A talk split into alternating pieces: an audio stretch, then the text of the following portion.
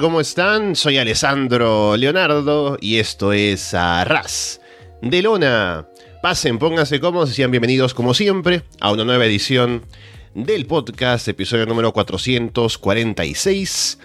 Y es el primer episodio así especial, eh, clásico, de Arras de Lona en el 2024. Y como es costumbre y es lo habitual, es un show que tiene que ver con el show más grande del año de New Japan Pro Wrestling, que es el 4 de enero todos los años, Wrestle Kingdom, en este caso el número 18.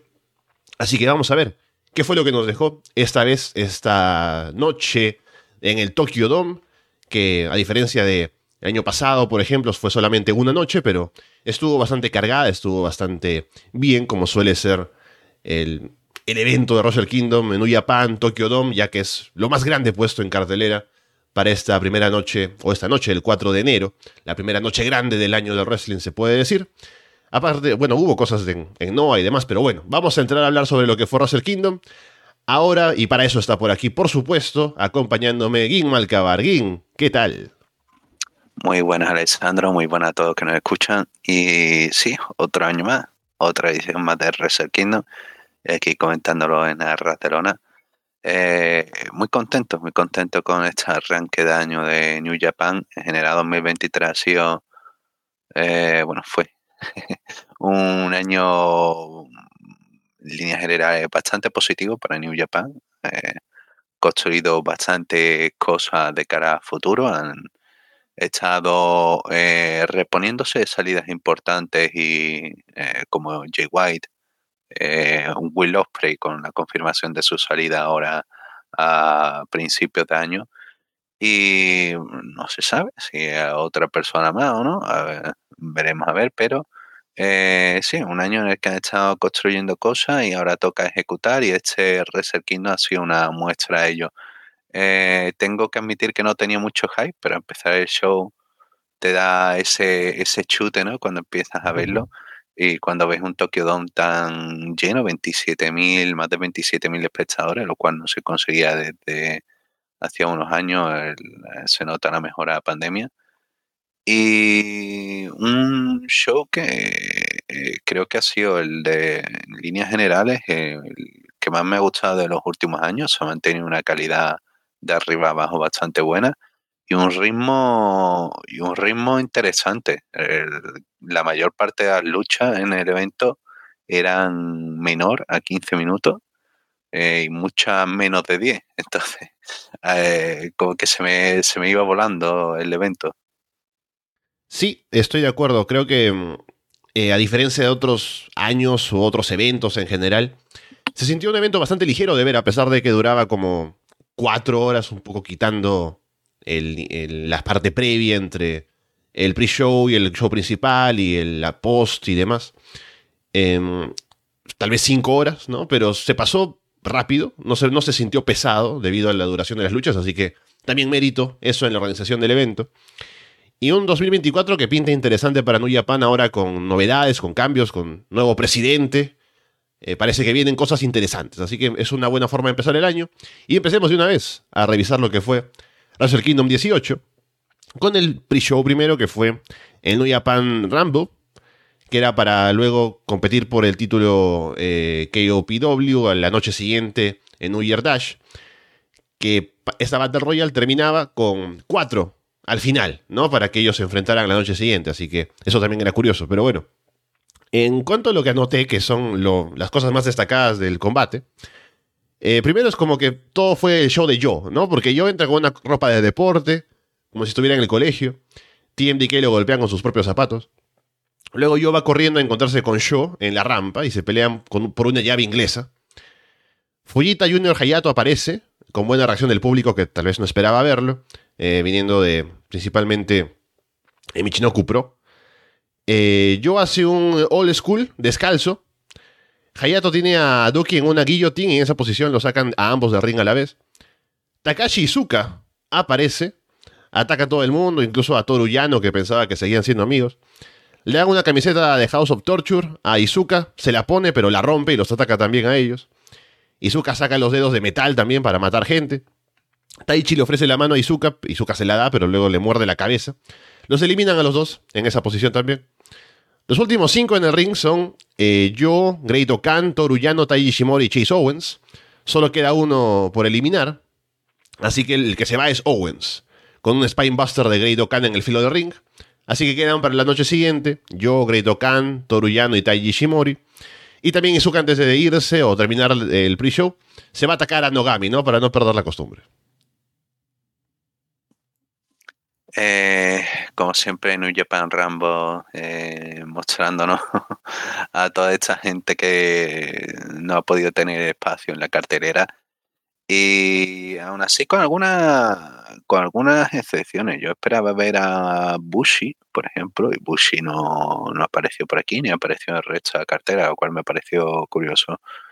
Eh, en general, entretenido con sus diferentes segmentos. Primero, dominio de Ballet Club War Dogs para darle cierto protagonismo, ¿no? Que han tenido bastante eh, buen año Coughlin y Kid.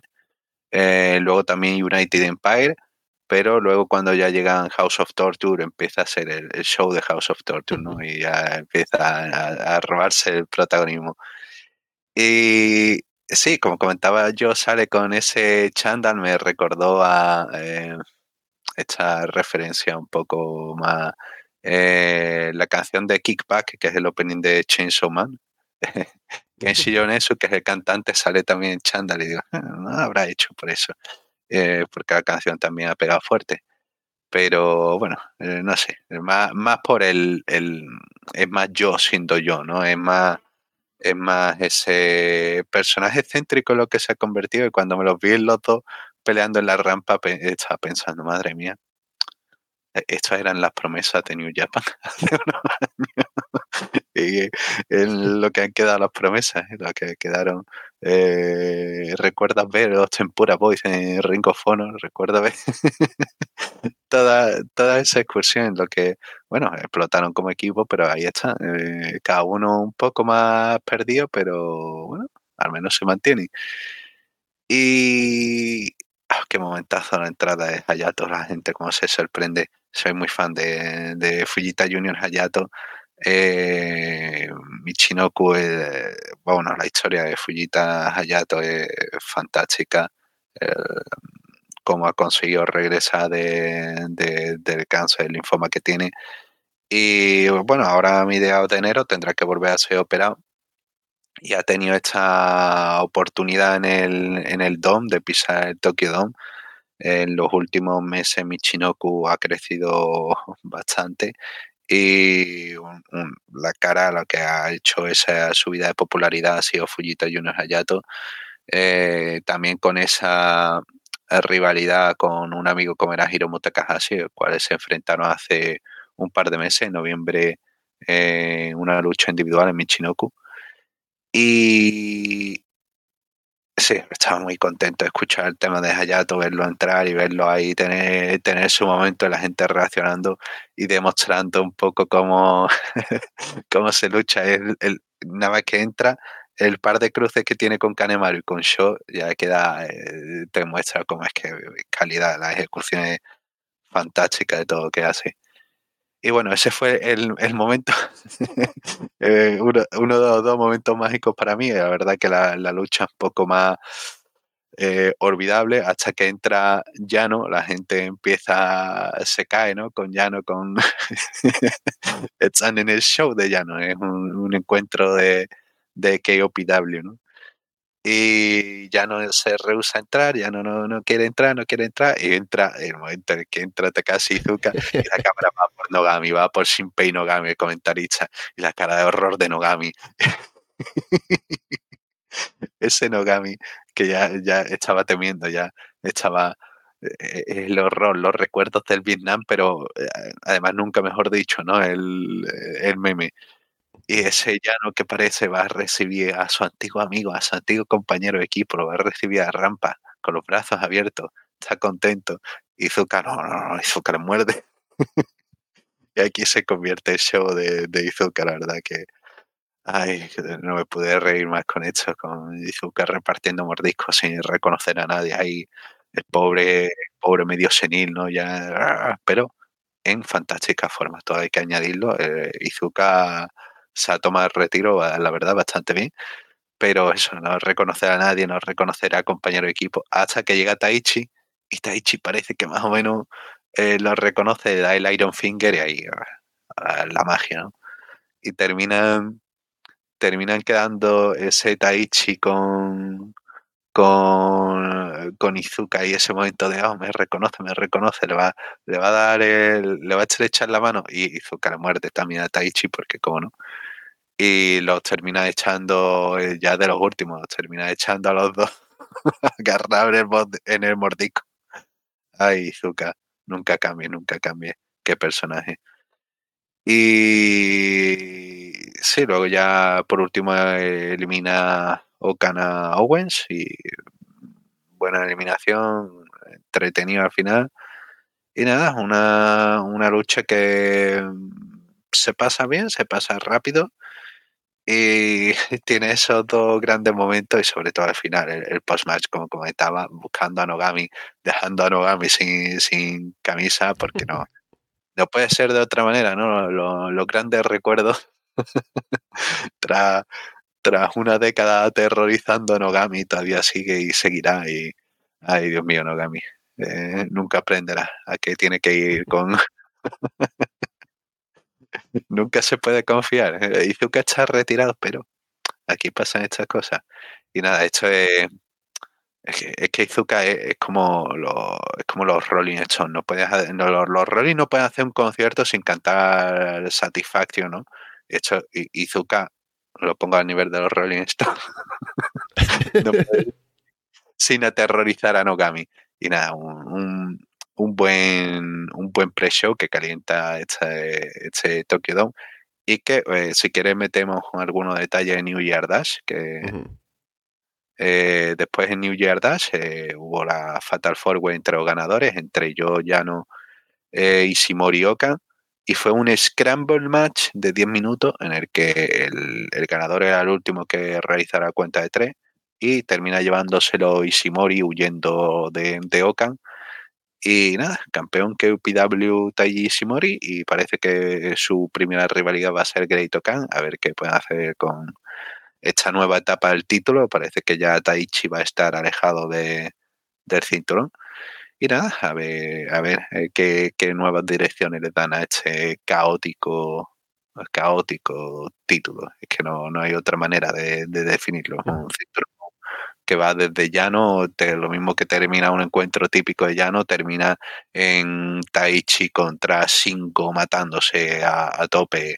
sin duda alguna es una, es un espectáculo. Bien, la cartera principal empieza con el combate por el título de parejas por el Junior Heavyweight. Clark Connors y Dila Moloney contra Catch 22. TJP sale de un ataúd en la entrada, vestido como un Aswang, que nos explican es una criatura del folclore filipino. Así que lucha él con máscara, escupe mist al inicio del combate. Está en personaje durante toda la lucha, con algunos movimientos diferentes, ¿no? Y, así.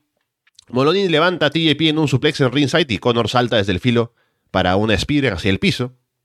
Connor le pone una cadena de perro en el cuello a TJP y lo ahorca jalando de la cadena en la barricada. Bullet Club eh, War Dogs dominan a Akira en el ring. Akira se impulsa en la espalda de Connors para aplicarle un Canadian Destroyer a Moloney. TJP hace el comeback.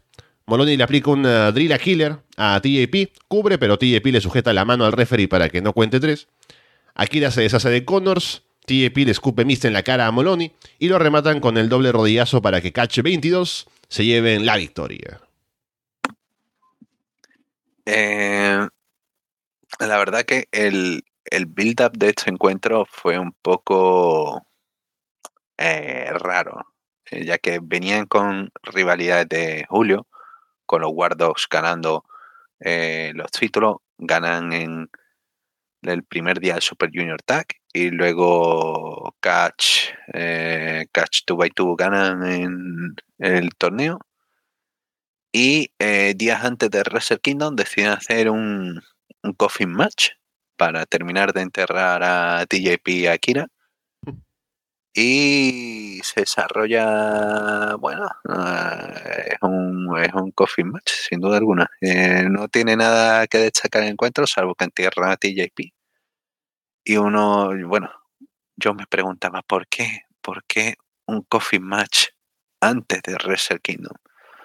Pues la gracia era hacer esto de la presentación, en la presentación del Aswan, Aswan, Aswan, creo que es la pronunciación correcta. Eh, mil disculpas por la, por la crear el nombre, pero eso estuve más o menos buscando por encima que era el Aswan y vi que era eh, también se le conocen a diferentes monstruos de folclore del folclore filipino, bueno, de vampiros, eh, brujas, etcétera, pero también había un monstruo que eh, comía bebés. Era un poco eh, no sé, era un poco raro el folclore. En algún momento me quedará más.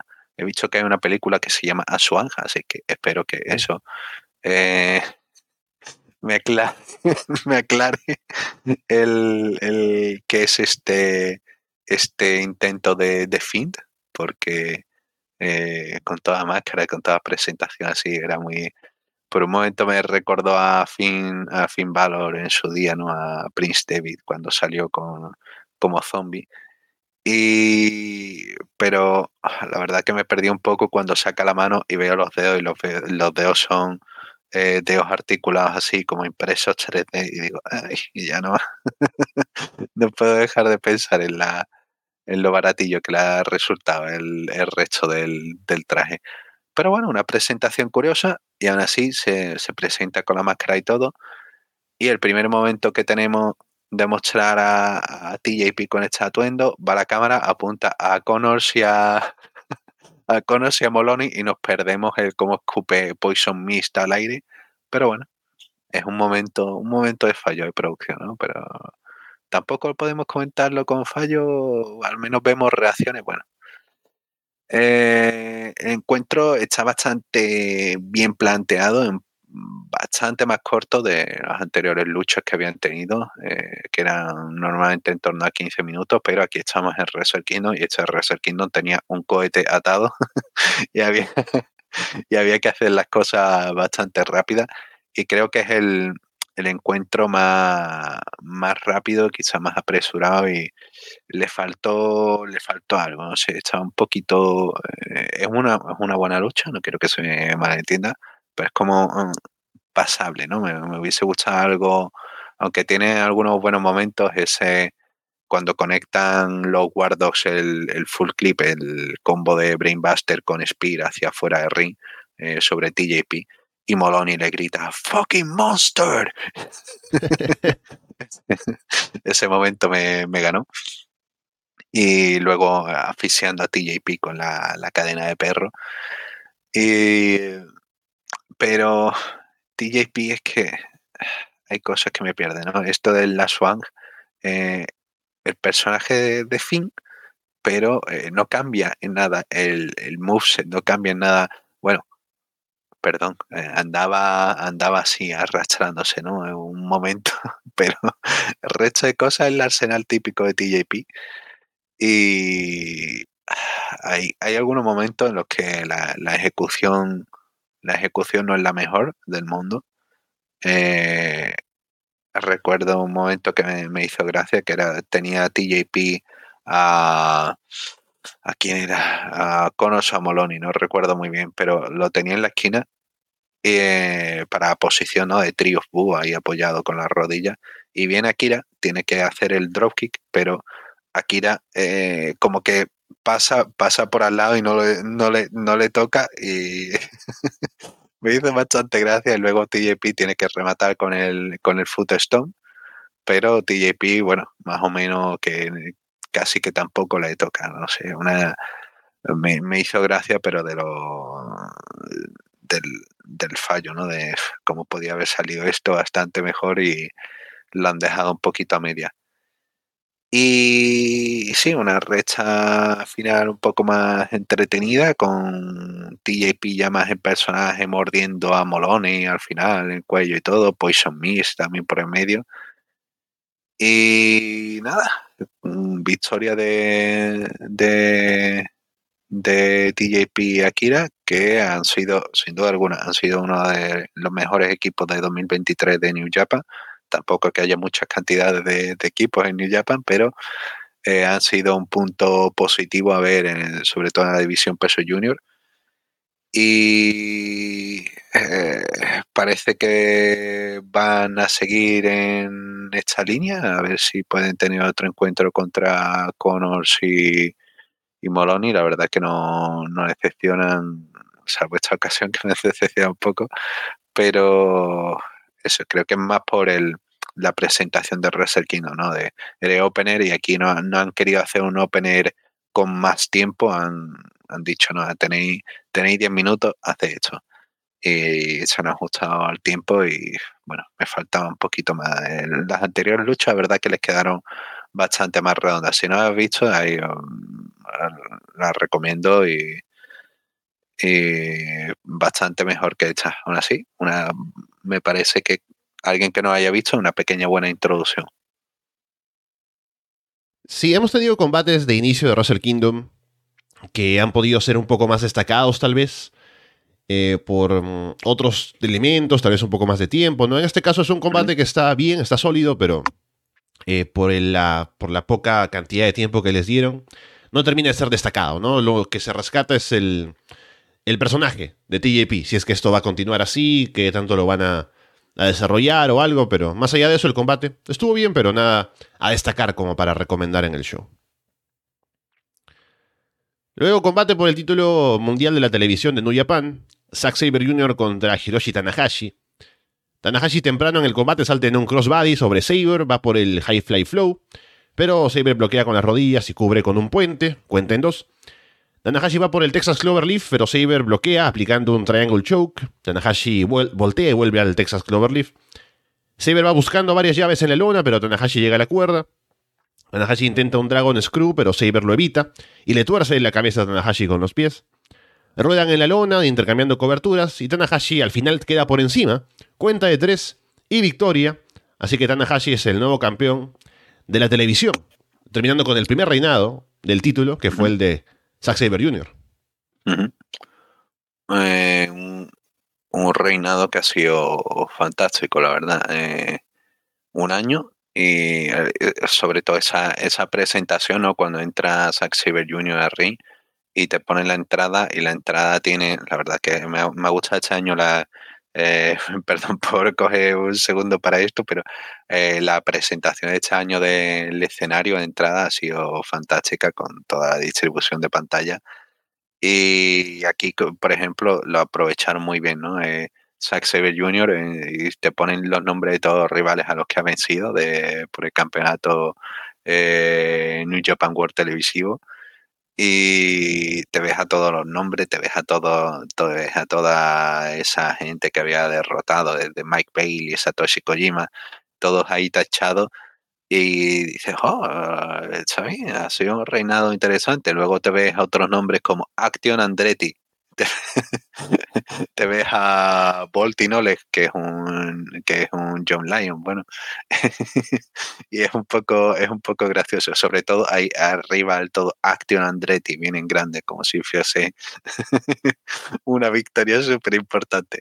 Pero bueno, todas victorias son importantes, ¿no? Toda victoria para retener el cinturón bajo trama eh, están, tiene su peso y nada, una lucha que la verdad que me gustó, me gustó bastante. El campeonato televisivo tiene esta estipulación de máximo de 15 minutos y las luchas siempre se hacen entretenidas, siempre se hacen eh, curiosas de ver, sobre todo con Zack Saber Jr., que eh, no sé si Tanahashi va a poder adaptarse mucho a lo que ha hecho, lo que ha hecho Saber, porque ha sido un hombre que ha sabido muy bien cómo trabajar cada lucha de una manera diferente, como ha sabido darle un ritmo eh, curioso para aprovechar 10 minutos y sacar la máxima tensión en los últimos 5. Eh, lo ha hecho bastante diferente, ha dejado cositas interesantes, choque contra Tom Lawlor, por ejemplo, me acuerdo. Y aquí pues fue más o menos lo mismo, ¿no? El, el cómo empiezan con llaveos y Tanahashi a la primera que tiene empieza a spamear los, grandes movimientos, empieza a spamear el Slim Blade. Y, pero nada, Zack sabe cómo jugarla y tiene toda esta, estrategia en la que va cargando con todo el peso a la lucha, cómo va eh, llevando a Tanahashi a donde él quiere, cómo le va trabajando. Y eh, es que se, se, pasa tan, tan, tan rápido el encuentro, se pasa tan bien. Y esa, esas transiciones que se saca Zack, como Tanahashi no tiene oportunidad. ¿Cómo pelean ese, ese Texas Hall que está intentando aplicar Tanahashi? en el que eh, eh, consigue escapar Zack, pero vuelve a, a, ponerlo en posición Tanahashi. Y es una historia de eso, de dos talentos igualados, de tú a tú. Un Tanahashi que no está en su mejor época, ya la edad pasa factura, los excesos de, de, las grandes luchas también, ¿no? Y lo habíamos comentado en, en ocasiones anteriores, ¿no? De cómo había dado algunas apariciones, cómo había dado algunos momentos, eh, por ejemplo, el año pasado con, con Forbidden Door, ¿no? Y ese ya no la lucha contra MJF, pero también la lucha contra Swerve Strickland en AEW, la cual se veía que eh, le costaba más. Y aquí tiene algún momento en el que le cuesta, aunque parece que ha mejorado de cara a final de año, tiene aquí algún momento en el que le cuesta, en el que Zack, eh, recuerdo un, un momento en el que Zack le tiene que hacer el European Clutch y le está... un momento, pero le grita a Tanahashi para que se ponga en posición, ¿no? Para que gire la parte inferior del cuerpo para que dé la vuelta y pueda atraparlo con las piernas en, la posición del European Clutch. Y bueno, lo que hay es el, el Ace ya no está tan ágil, ya no está tan flexible, pero bueno, tienes a alguien como Zack Jr. que puede cargar con el peso la lucha y sí, un final entretenido con Tanahashi que consigue esquivar todo y consiguen ahí esa pelea hasta que Tanahashi cierra bien las piernas de, de Zack y consigue esa, esa cuenta de tres y la gente sorprend, sorprendidísima, ¿eh? ¿Qué, qué reacción. parecía que nadie daba, daba un duro, parecía que nadie apostaba por Zack, por, porque, uy, por Zack, por Tanahashi, parecía que todo el mundo iba con Zack y wow, ha ganado Tanahashi. Y nada, muy, muy divertido. Ha quedado un buen reinado Zack Saber Jr., eh, que eh, ahora queda libre para objetivos más grandes, ¿no? Es el siguiente gran extranjero que, le queda a New Japan, salvo a David Finley. Y tienen la oportunidad de posicionarlo eh, como alguien más destacado, sobre todo cara ahora que tienen la New Japan Cup eh, quizás consiga otra New Japan Cup, eh, a ver si... Pero yo confío en que este es el año de Zack Saber Jr. llevándose con el título, o al menos estando cerca. Eh, necesitan a esa gran figura y aquí pues nada, la, la, gente se demuestra, ¿no? El Tokyo Dome, el Tokyo Dome tan lleno como estaba, eh, reaccionando fantásticamente con Zack y con ese, con ese Tanahashi que, por cierto, presidente Tanahashi, que no, no lo he mencionado, y que tiene su momento también ahí para cerrar con eh, anunciando de que ahora es presidente de New Japan ahí al final de la lucha un encuentro bien divertido y que eh, si quieres pasar brevemente comento New, New Year Dash que tuvo su primera defensa contra Taguchi, cinco minutos, eh, encuentro bien, pero luego viene lo, lo importante, sale más Riddle y dice, quiero retarte Tanahashi. Y Tanahashi en un momento de fantástica ejecución, después de que se, bueno, sale en formato vídeo, ¿no? Porque Riddle pisar eh, Japón ahora mismo. Tiene que desintoxicarse durante unos meses antes de, de, que lo pillen en fronteras con algo. Pero sale en formato vídeo, termina el vídeo, Tanahashi coge el micrófono y dice, acepto, claro que acepto, pero no sé quién eres y tengo que investigar. el presidente, el señor presidente de New Japan, con todos ustedes, Se nota que no forma parte del equipo de Buki. ay, ay, Dios mío, es que no, he podido reír más con eso de no sé quién es eh, este hombre que me está saliendo a retar. Pero bueno, más Riddle en, en New Japan, que lo podemos comentar en otra ocasión, pero que me parece una pésima decisión. Y nada, aquí estamos. Esta es la, situación del título de New Japan World televisivo. A ver qué tanto se mueve Tanahashi ahora con ese título, para aparecer también, no sé, en AEW, como hacía Ciber de vez en cuando, ¿no? Pero está interesante al menos. Y ahora, aparte, con el tema de presidente, también es una forma de tener a Tanahashi moviéndose y haciendo conexiones con otras empresas, ¿no? Así que puede ser una forma interesante llevar el título ahora luego del reinado de Saber y dejarle paso a él, como dices, para hacer otras cosas también.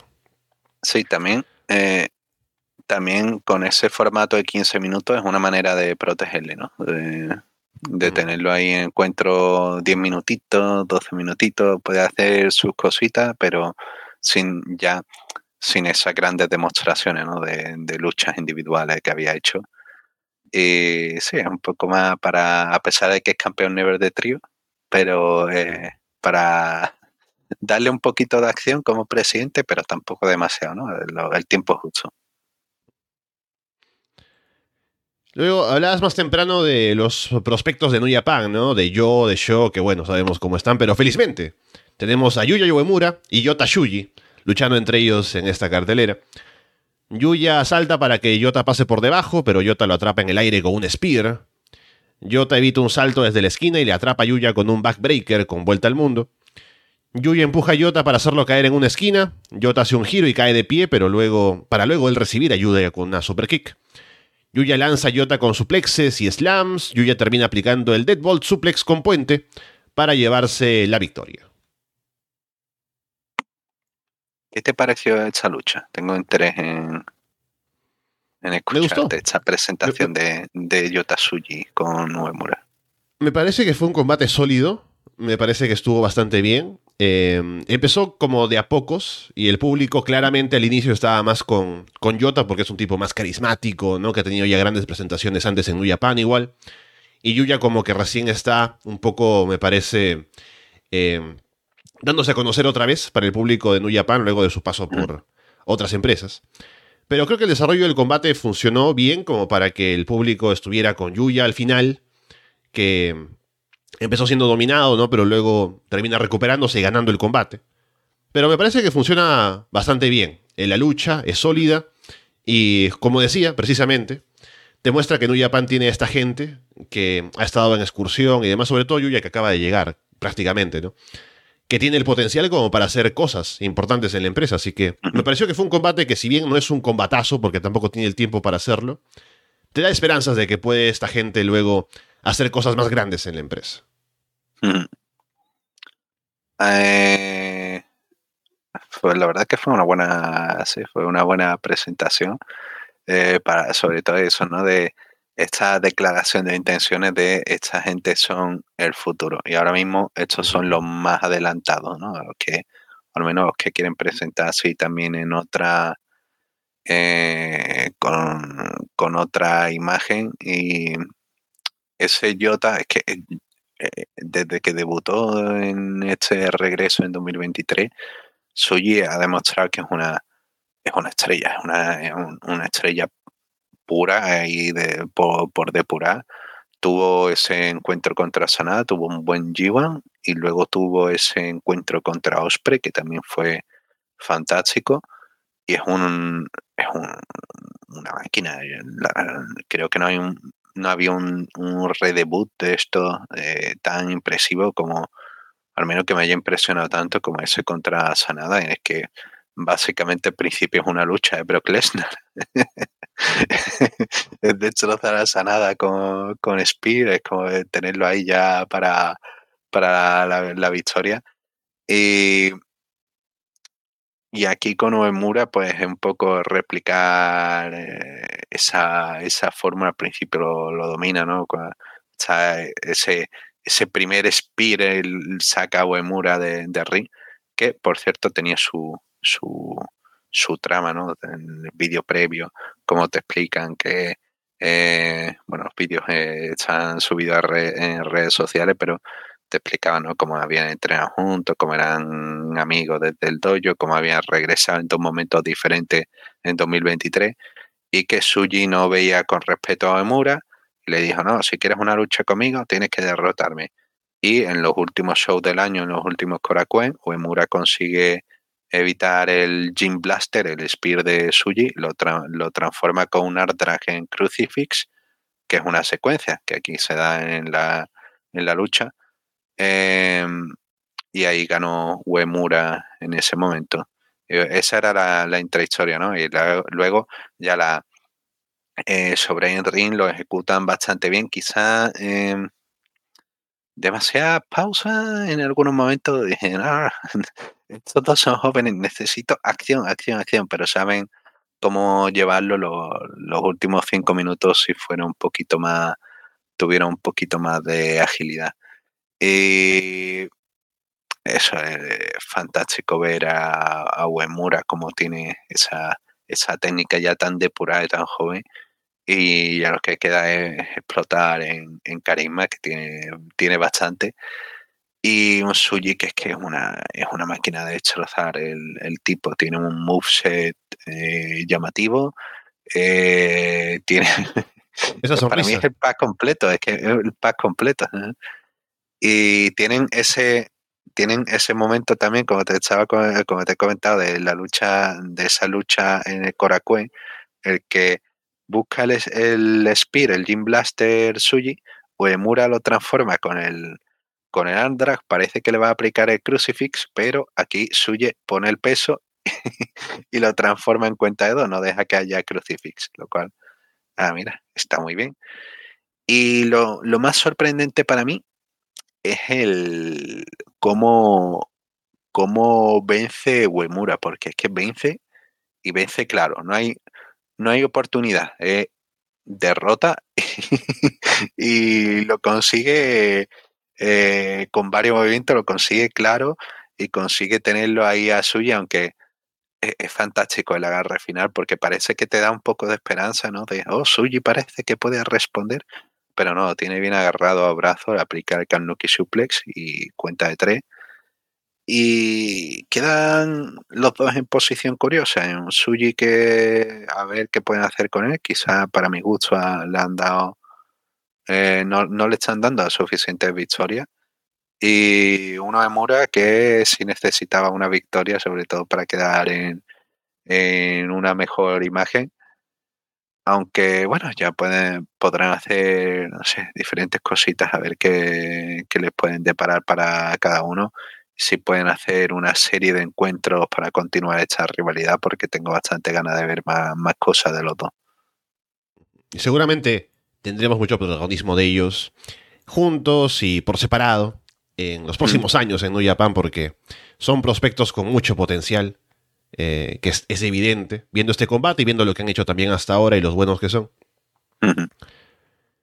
Shota Umino y Kaito Kiyomiya contra Evil y Regnarita House of Torture rompen una camiseta de Pro Wrestling No en la entrada. Se arma el brawl entre todo el mundo de inmediato. Shota y Kiyomiya aplican llaves al mismo tiempo a Evil y Narita, pero Kanemaru toca la campana en ringside para distraer. Evil lanza a Shota y Kiyomiya contra el referee para tumbarlo, y toda House of Torture entra para atacar. Dick Togo salta desde la tercera cuerda para aplicarle un karate chop a Kiyomiya en la entrepierna, un dick to dick contact, como dicen en comentarios. Evil cubre, pero cuenten dos. Shota hace el comeback, lanza Narita en un DDT sobre el filo del ring. Kiyomiya y Evil intercambian STOs o Everything is Evil o como sea. Yujiro distrae al referee. Narita golpea a Shota con la barra para hacer planchas que traen por ahí y remata con el double cross para llevarse la victoria. Eh, ¿Por dónde empezar? ¿Por dónde empezar? Eh, esto viene de... Eh, anteriormente habías comentado que no había hecho el show de, New Year. Uno de los encuentros de The New Year era eh, el equipo de Kaito y Noah eh, junto con Shota Umino contra House of Torture, donde Kiyomiya terminó eliminando por último a Evil para la victoria. Y aquí era una manera de devolverla pero eh, eh, con toda esta rivalidad, House of Torture enfadándose contra Kiyomiya, contra, contra Umino con el tema de Narita. Y eh, madre mía, es que no. A ver. es curioso, ¿no? la presentación diferente que le da a Kaito, un Kaito que estuvo el año pasado, recordemos, peleando de tú a tú con Okada, y al cual le dan la entrada, le dan entrada con Ryohei Oiwa acompañándole, ¿no? Ahí muy importante. Y pues fuera, eh, música fuera, a la mitad de, entrada, porque tienen que dar comienzo a la música de Umino para que Umino entre con la moto, que entra ahí con moto corriendo por el Tokyo Dome, bueno, corriendo a, a 20 kilómetros por hora o menos, eh, que, que, hay gente sentada en silla, no, no se te puede ir la moto y además una moto enorme. Em, y, tiene esa presentación chula y yo lo que estaba pensando era, ¿por qué no le han podido dar una moto también a, Kaito? ¿Por qué no han podido dar una presentación tan... Es el, es el de nuevo, es el... Si alguien tiene un, un campeonato peso pesado en su haber, tiene dos ¿Por, qué? Porque de verdad este, este trato tan, tan de risa? Pero bueno, House of Torture salen y eh, se desarrolla el encuentro pues a su estilo, ¿no? Al estilo Ivo, al estilo de ya tienen implementado y tengo que decir, tengo que decir que creo que lo he comentado en otras ocasiones o no sé si lo he comentado, pero en 2023 han conseguido convertirme en fan de House of Torture por eh, ellos saben tienen esta fórmula ellos la hacen y son son diferentes en la cartelera saben cómo implementar esto y es el el stable brawler que hacen creo que quedarían mejor si fuesen los únicos que hacen esto en New Japan creo que quedarían más llamativos pero sin duda alguna ningún otro equipo lo hace, lo hace como ellos, el ser tan Hills y sobre todo eh, eh, la reacción del público lo que más me ha ganado sobre House of Torture porque todo lo que hace Ivo, todo lo que hace esta gente lo reciben a bucheos y es el, el odio y ya con eso te pone al rival, ya te lo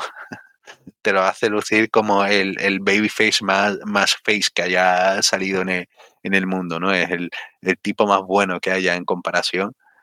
Y es divertido de ver. Al final se hace, a mí al menos se me hace entretenido, pero entiendo que mucha gente se le pueda hacer bola como oh, otra vez interferencia.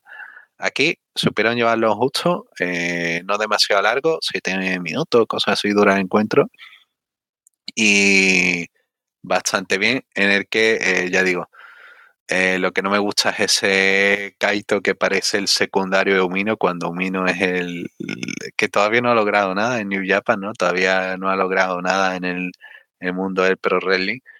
Y, y nada, eh, aquí, bueno, tienen, la verdad que House of Torture me, me sorprendió cómo reaccionaron durante la lucha porque hicieron todos los booms, todos los, todas las caídas, lo, exageraron al máximo, vendieron como, como si no hubiera mañana y quedó bastante bien, ¿no? Ese show que estaba, estaba volando, hay un momento en el que eh, Kaito cerca del final no le pega con Shining Wizard en el filo de ring y sale volando hacia atrás de hacia atrás de hacia la valla y sale volando es genial y un poco confuso con el final porque dije, ¿qué es eso con el que le ha pegado? Pero, y luego ya, ah, barra de, de estas abdominales, de... Ah, de lagartijas, de planchas, creo, una cosa así. Sí, para, porque luego ya eh, comentan la historia, pero era un detalle que no, no tenía en no tenía ahora mismo y que parece que se ha convertido ya en herramienta de, Narita, en su herramienta para usar. Todo, todos House of Torture tienen una herramienta que usar y esta es la de Narita, lo cual me parece un poco raro, pero bueno, ahí está. Y sobre todo, oh Dios mío, de todos los finishers que le podía haber dado a Narita, desde que lo vi hace mes y pico cuando empezó a usar el, el X Factor este, ¿no? El double cross de todo finisher que tenía, dan este. Es que no sé, no me, no, me gusta, no me gusta, sobre todo como finisher, es como, bueno, como movimiento de transición a algo, sí, pero eh, como finisher, eh, no sé, sigue, sigue sin gustarme. Y nada, eh, victoria para House of Torture, la tenía que devolver New Japan. Y como no, Kaito queda fuera de foco y todo queda en humino con Narita pisándole la, la cara en el ring. Y ah, no sé, podía haberse llevado este encuentro quizá de mejor manera, pero no es mala lucha y te van a seguir continuando esta rivalidad entre Umino y Narita. Sí, bueno, veremos qué pasa. Yo eh, aún no me, no me termina de convencer el estilo de House of Torture. Tal vez tengo que verlo más, ¿no? Porque cada vez que lo veo es como que, ah, ya sé cómo va a ser esto. Y... Pero es diferente, eso sí le reconozco dentro del show. Un show que tiene tantos combates buenos y que van por otro lado. Pásate al, lado, pásate al lado de House of Torture. al lado Tengo que de convencer por, por Evil, ¿no? Tengo que sacar mi lado malvado para que empiece a gustarme, ¿no? Pero bueno, veremos, veremos qué pasa con, con eso y sobre todo Reinarita ahora también acoplado a House of Torture, ¿no? A ver si también puede crecer ahí dentro del grupo. Luego combate por el título Never Openweight, Shingo Takagi contra Tamatonga. Salen a pegarse duro desde el inicio y el público acompaña, está bastante metido en la lucha. Shingo saca a Tama del ring y le salta encima en un tope con giro. Shingo luego lanza a Tama en un gran superplex desde la tercera cuerda. Se bloquean varias cosas, Shingo le aplica a Tama un powerbomb. Shingo va por el Made in Japan, pero Tama revierte en un Gun Stand. Tama aplica un Bloody Sunday, pero cuenta en uno.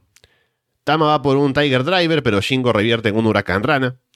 Shingo intercepta un ataque de Tama con un Gun Stand, luego un Pumping Bomber, remata con el Made in Japan, pero cuenta en dos. Shingo va por el Last of the Dragon, pero Tama se baja y aplica un Styles Clash. Remata con el Gun Stand, pero Shingo sobrevive. Tama termina aplicando el TST y se lleva la victoria. Así que Tama Tonga es ahora campeón Never, aunque dicen que tal vez su tiempo en New Japan puede que tenga los días contados, pero veremos. Sí, bueno, eh, después de la lucha él comentó que eh, no va a renovar con New Japan, que quiere trabajar en Estados Unidos, quiere estar cerca de su familia, que ya ha dado, ha dado muchos años en Japón, la verdad. casi toda su vida ha estado entrenando en Japón y trabajando en Japón.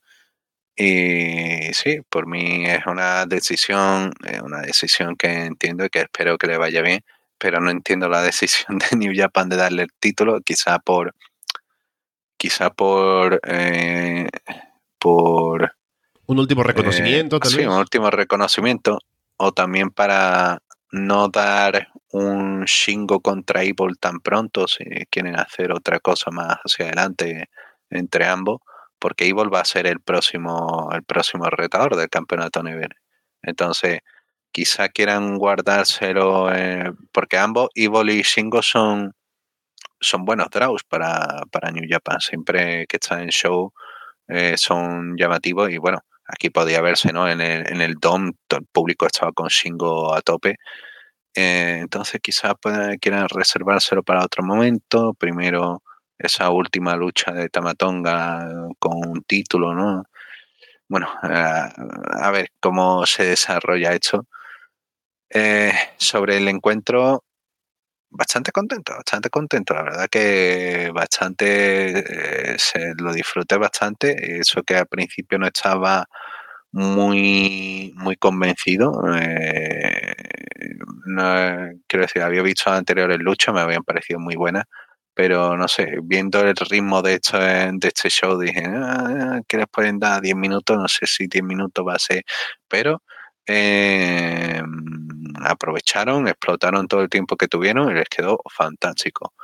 Eh, bueno, ya desde la presentación Shingo viene fuerte, ¿no? Eh, dan, le han dado un tema de entrada especial con ese con esa breve introducción de, Sakura, la, canción hecha de Japón de Sakura. Sakura, Sakura,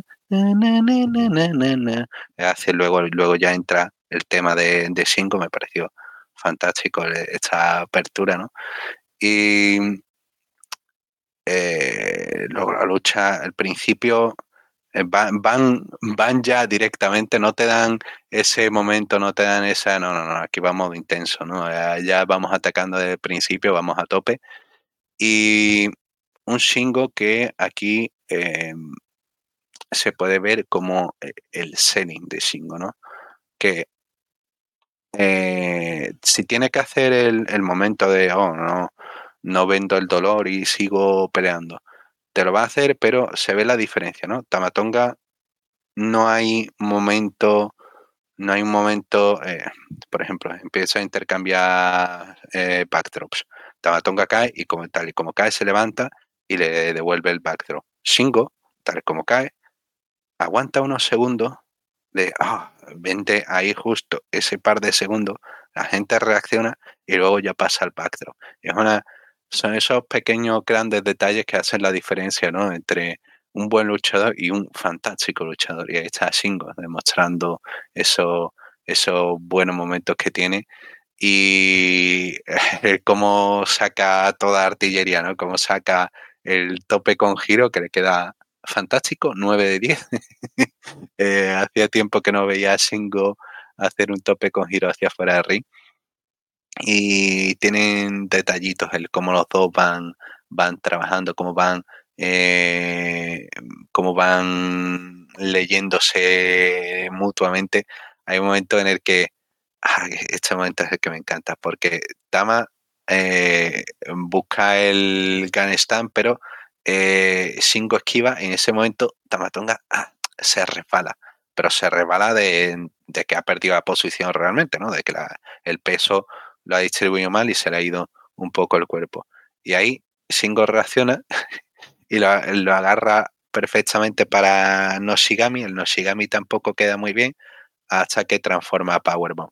Y ese momento me gustó mucho por la naturalidad, ¿no? Ya no solamente dentro de la ejecución, el, oh, te, has pasado medio segundo, va, bueno, yo puedo eh, recuperarlo, es el, esa inteligencia, el cómo llevarlo, el cómo darle esa esa carga. Y luego, unos momentos más comentados, lo que le, lo que gustado a la gente, ¿no? El, el Made in Japan transformado en Afganistán, que es un momento muy visual, un momento eh, fantástico, pero eh, la lucha no para ahí. El, hype sigue avanzando, el público está a tope con Shingo, ya empiezan ya los grandes intercambios.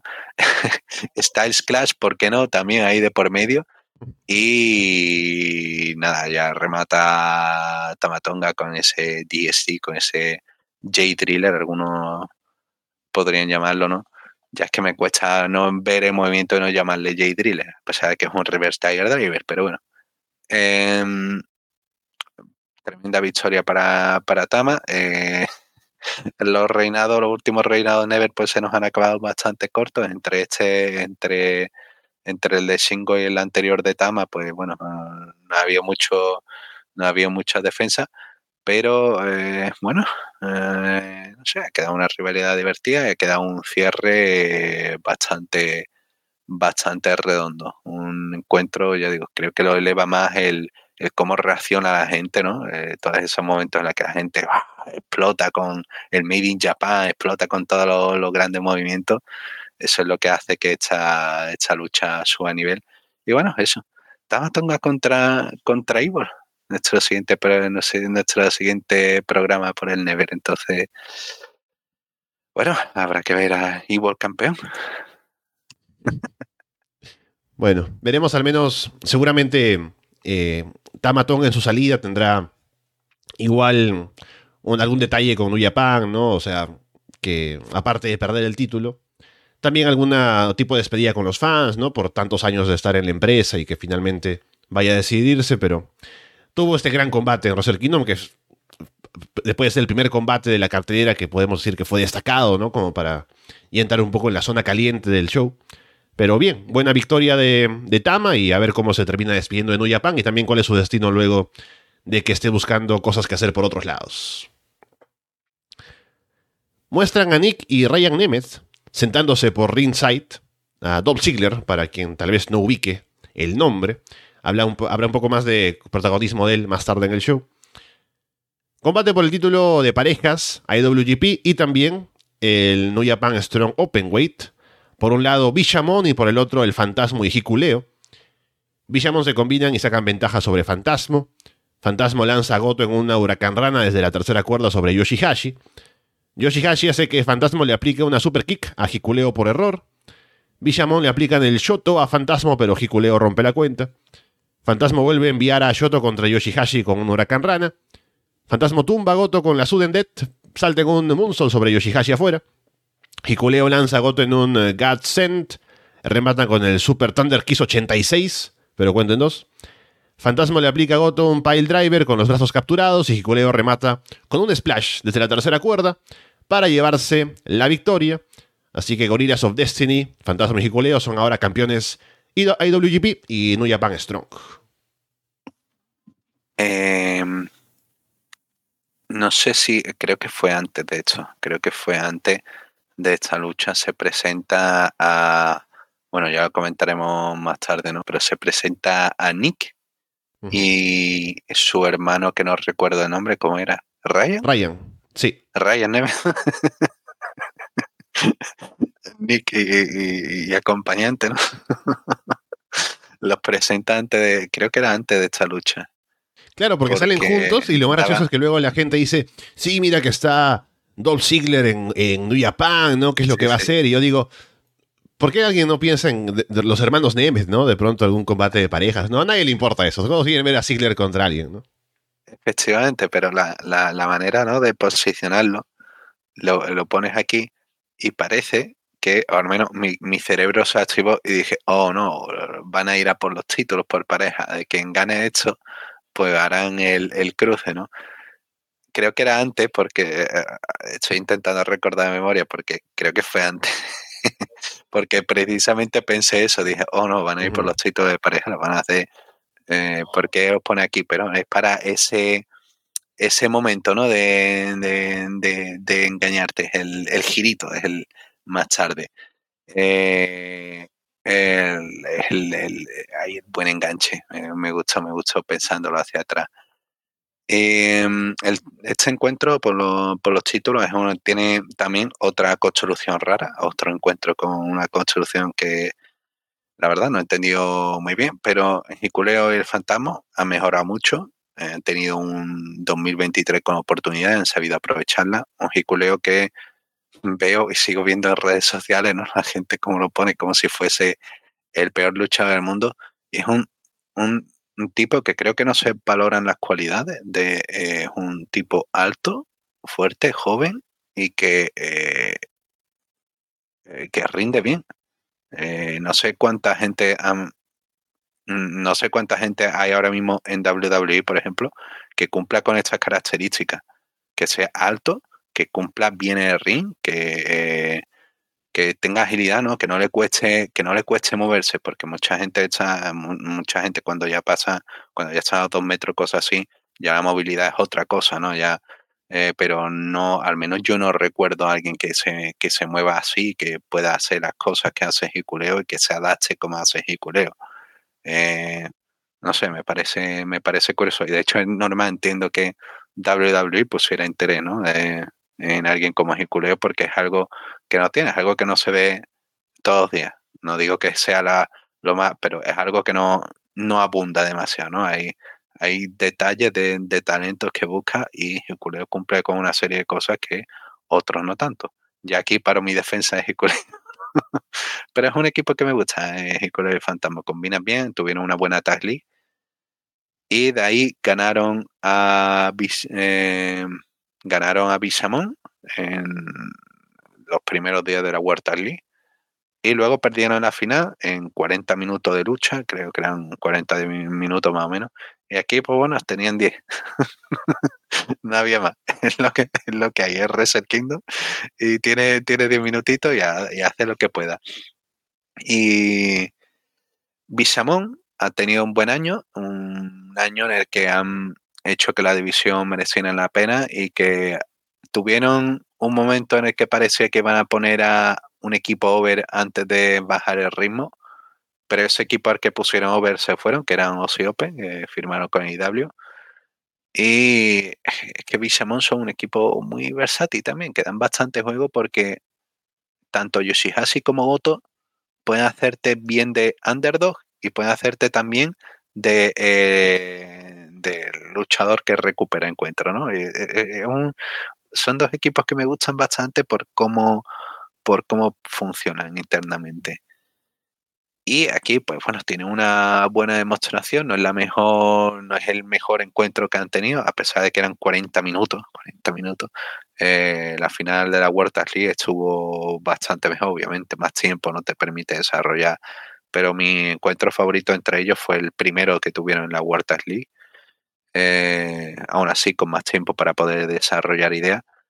Y aquí, nada, desde el principio ya iban con grandes movimientos, ya iban buscando cosas así, eh, apoyándose en Yoshihashi para una avalanche Frankensteiner.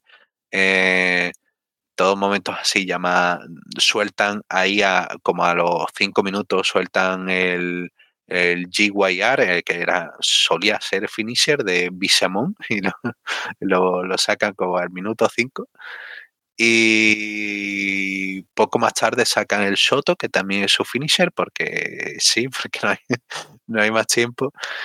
Y eh, sí, la verdad que aquí es donde creo que se que afectó más, se notó más forzado el tiempo de tenéis aquí y no os paséis más y ya está, no mucho mucho empaquetado en poco tiempo buscando finishers ya al minuto 6, no sé, no, eh, que tampoco, quiero decir, esto es entrar en el largo y, infinito debate de cuánto es la duración de un encuentro, pero esta, esta lucha creo que se merecía al menos 15 minutos, al menos 5 minutitos más para poder, eh, para poder dejar que cayeran un poco más las cosas. digo, no es una mala lucha, es una me parece una buena lucha, una lucha de bien, pero que podrían haber hecho las cositas un poquito bastante mejor si les hubiesen dejado respirar a los momentos, ¿no? Si hubiesen dejado respirar a los finishers, a las cosas. Y no sé, podían haberlo hecho un poquito diferente, aún así supieron aprovechar bien los momentos que tuvieron y el, final es un poco demasiado destrozo al pobre Goto, ¿no? Que se come, se come todos los finishers posibles que ha habido y eh, tienen el equipo de Fantasmo y, y. Y el, el intento es Super Thunder Kiss que, que coge coge fantasma, hacen al revés y fantasma es como, uff, no puedo contigo, Hikuleo. y Corea al final termina haciendo un splash ¿no? desde la esquina normal. Eh, que también eh, me parece un acierto, ¿no? Eh, Fantasma y Culeo se han esforzado y les dan premio para que no, uno, para que no se vayan y dos, los posiciona bien porque necesita a esta gente, necesita a esta gente destacada, extranjera y sobre todo eso, ¿no? los factores que hacen individualmente que destaque en Fantasmo. Es un personaje que siempre encaja, es te, lo hace todo. Y Hikuleo es ese, ese papel de destructor, que en su día cumplía Fale, pero que Fale ya, pues como que se mueve, se mueve entre cero y nada.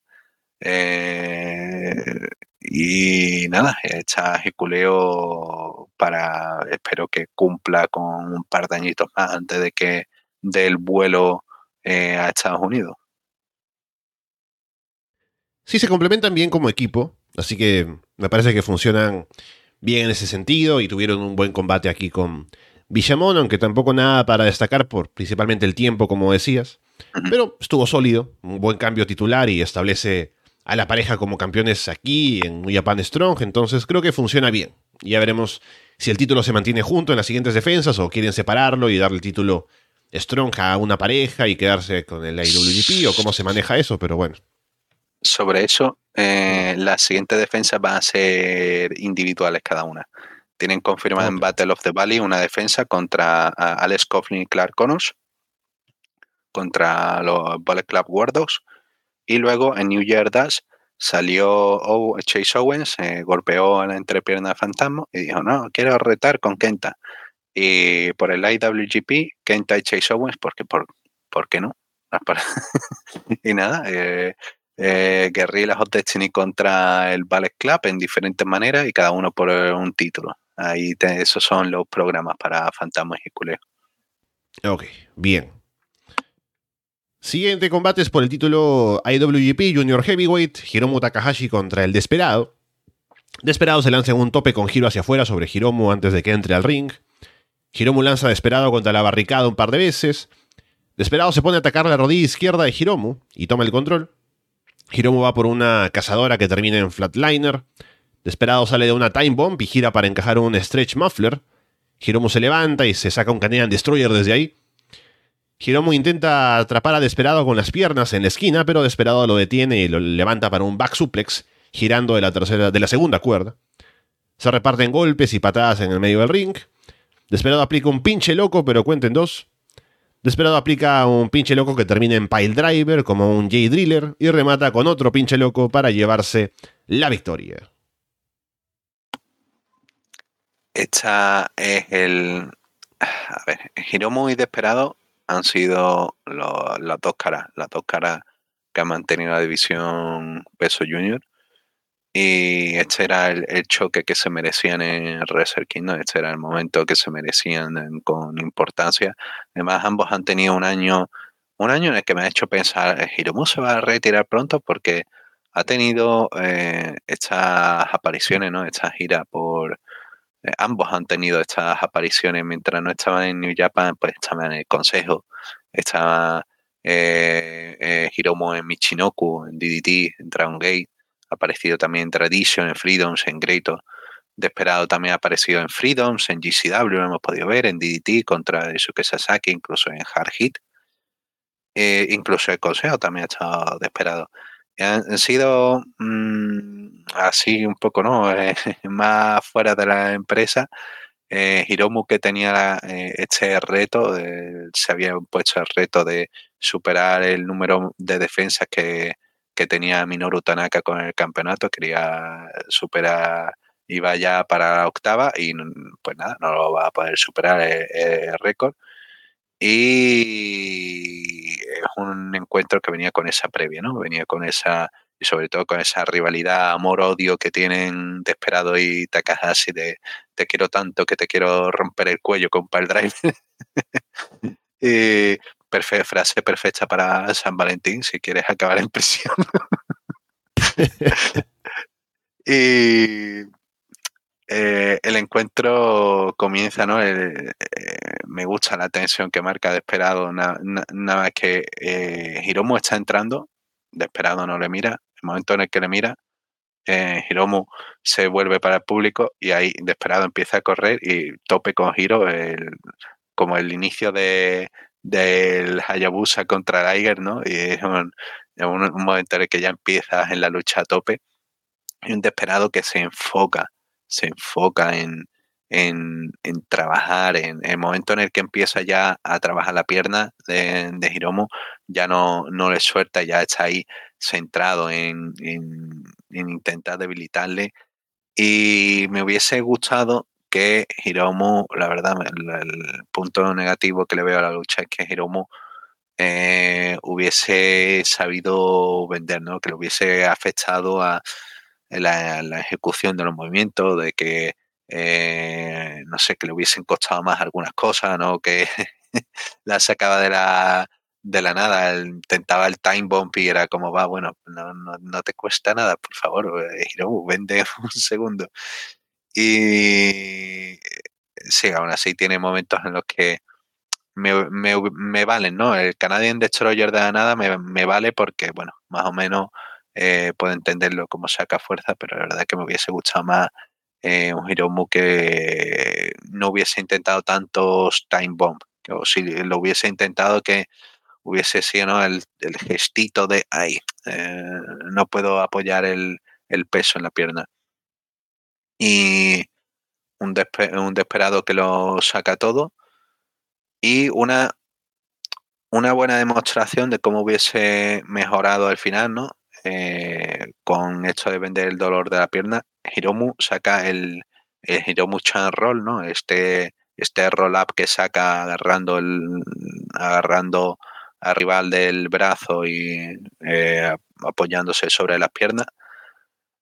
Y eh, lo que me hubiese gustado verlo era que, que no hubiese hecho el, el, escaparse desesperado, ¿no? De que hubiese sido el peso de la pierna, de que se hubiese caído Hiromu y entonces desesperado se mantiene agarre, transformara en el Reverse Tiger Driver, que es un movimiento que, que adquirió de Jun Kasai y ya hubiese rematado con el último pinche loco.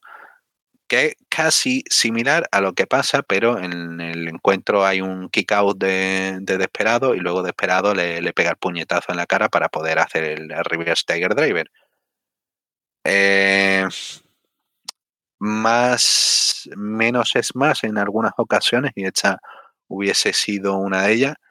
Y ya digo, el plan, aún así el planteamiento de lucha me parece bien, la ejecución eh, me parece que podría haber sido mejor, sobre todo Hiromu tiene algunas armas que podría haber sacado como el, el Dino, el Triangle Hole este que tiene, que lo ha usado como finish en otras ocasiones, me hubiese gustado que lo, lo hubiese sacado durante la lucha. Y nada, un encuentro que bastante entretenido, que me gustó mucho y que ya eh, ya esto ya era la, la carta principal, ¿no? Ya esto era la carta principal, lo principal, ya esto ya tenía otro nivel. Y sí, muy contento por la victoria de Esperado, que eh, su siguiente rival parece que va a ser Yoshinobu Kanemaru con House of Torture.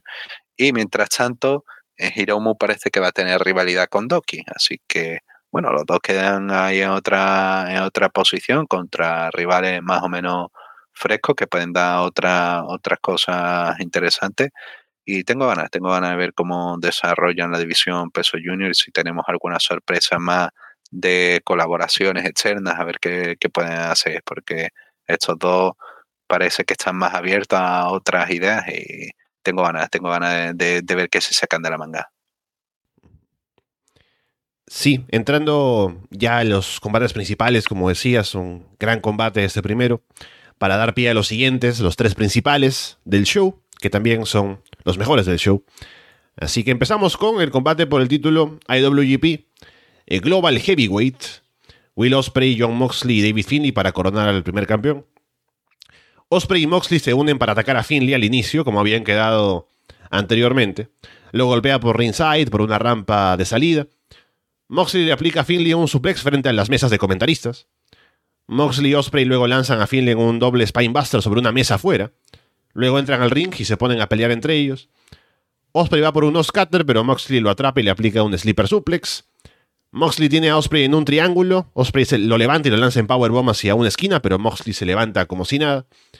Finley lanza a Moxley contra un poste. Y Moxley sangra de un lado de la frente. Osprey va por un scatter en el filo del ring, pero Finley lo detiene y le aplica un neckbreaker con el chileli de por medio. Osprey se impulsa en la espalda de Moxley desde una esquina para golpear a Finley. Moxley intercepta un salto de Osprey desde la esquina con un golpe y aplica el Dead Rider, pero cuenta en dos. Moxley le aplica un pile driver a Finley sobre el pecho de Osprey. Moxley mete varias sillas al ring, pone dos sillas armadas, espalda con espalda, pero Finley lanza a Moxley ahí encima en Powerbomb. Moxley le aplica un Paradigm Shift a Osprey. Osprey se levanta y golpea a Moxley con la Hidden Blade. Finley saca a Osprey del ring y cubre a Moxley, pero cuenta en dos. Hay un duelo de golpes entre Moxley y Osprey, Finley se pone en medio y lo destruyen entre los dos. Alex Coughlin y Gabe Kidd aparecen para atacar a Moxley y Osprey. Moxley pone a Coughlin y Kidd sobre dos mesas afuera.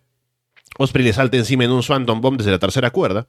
La mesa de Kidd no se rompe, pero la de Coughlin sí, solo que hacia adentro, ¿no? Y Coughlin queda ahí como metido en la mesa, se convierte en la mesa, ¿no? Para los fans de Bochamini. Moxley le aplica un Dead Rider a Finley. Osprey le aplica dos Hidden Blades a Moxley, pero Finley regresa para aplicar uno Biblion. Osprey sobrevive. Finley al final levanta a Osprey en posición de suplex y lo recibe con un rodillazo en la cara para llevarse la victoria. Así que David Finley es el campeón global de New Japan. Y luego tiene un careo con Nick Nemeth, ¿no? Que se empujan y como que se quieren pelear y tienen que separarlos. Eh, este, por, eh, por, dónde empezar. El título, el diseño me gusta, me gusta. Es como el Intercontinental Y de, de cinto blanco, me gusta que tengan cinto blanco los cinturones, a pesar de que se vuelve horrendo un par de usos. Eh, y bueno, el destrozo del título de Estados Unidos, que apareció ahí, eh, eh, te, lo recuerdan brevemente, ese destrozo que hizo Finley con un martillo enorme que, fue, fue, vaya, fue ah, brutal como dejó el cinturón.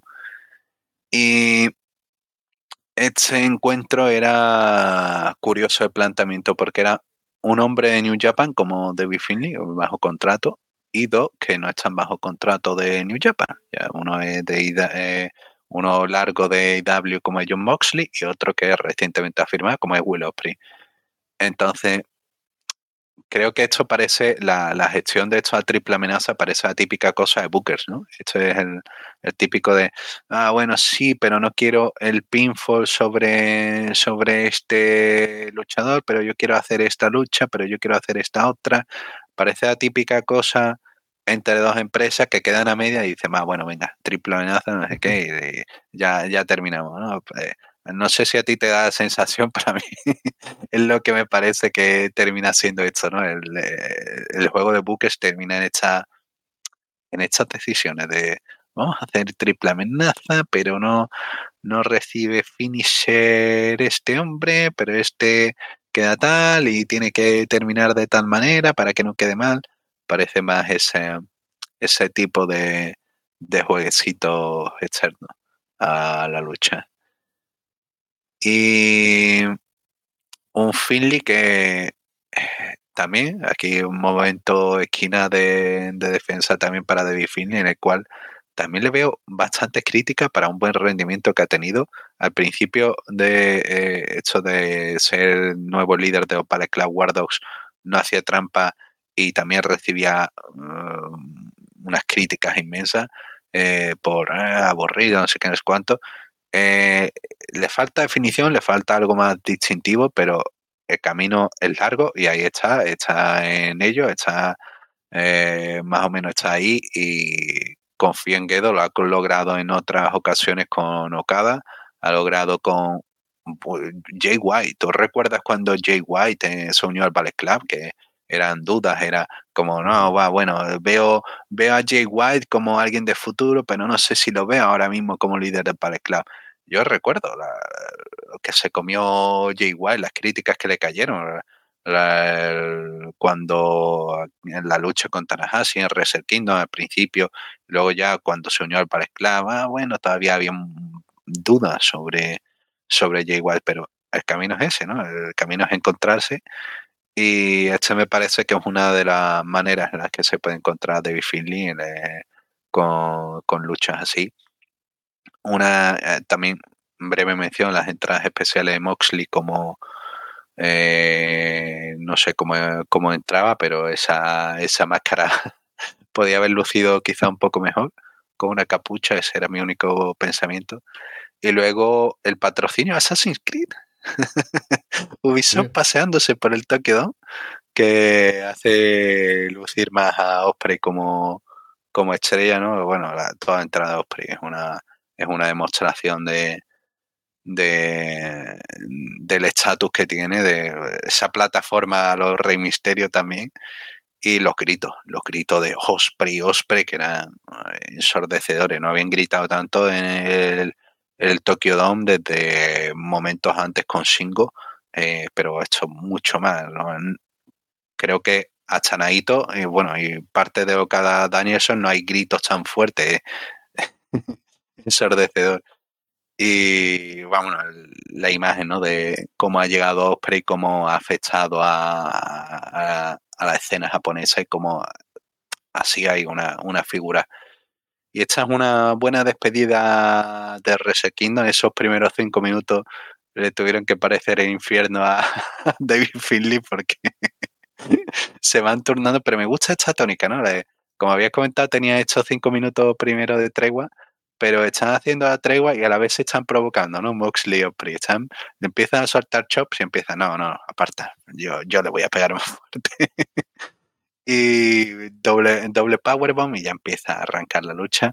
Me gusta bien cómo la cómo lo van cómo van eh, escalando el encuentro, cómo van esos primeros cinco minutos, cumplen con lo que prometieron y se centran en Osprey contra Mox y luego ya llega Finley intentando ahí incorporarse más o menos como puede, ¿no? Hace sangrar a Mox.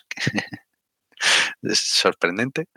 Y el y ese neckbreaker con el Shileila, con el con